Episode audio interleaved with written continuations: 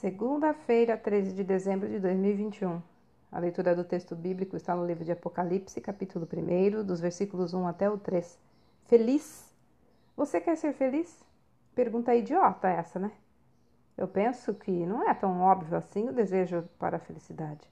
Pelo menos é o que parece, visto os meios e lugares em que a maioria das pessoas a procura.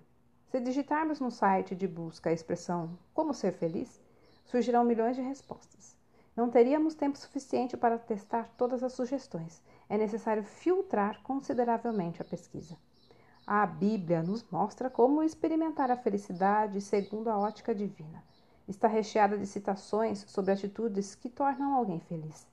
Dentre todos, um livro muito interessante que ajuda a esclarecer isso é Apocalipse.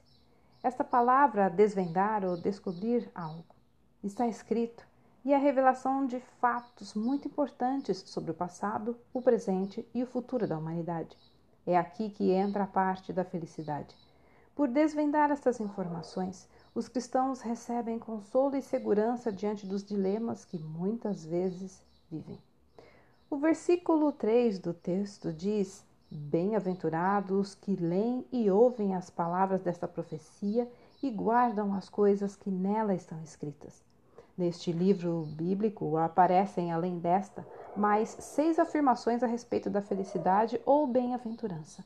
Ela não está necessariamente ligada a momentos pontuais na vida, pois é completa. Acontece independentemente das circunstâncias. Mesmo que passe por situações que geram tristeza, o cristão tem a certeza de que pode ser feliz. Deus faz com que consiga olhar bem mais longe, além do que é possível ver agora, mas já e é garantido. Lembro, podemos dizer que para conhecer e viver essa felicidade é necessário o apego de alguém que descobre um grande tesouro e faz de tudo para tê-la em sua vida. Olha, a felicidade proposta por Deus não é momentânea, nem depende do que estamos passando. Texto retirado do presente diário da Rádio Transmundial, edição 24.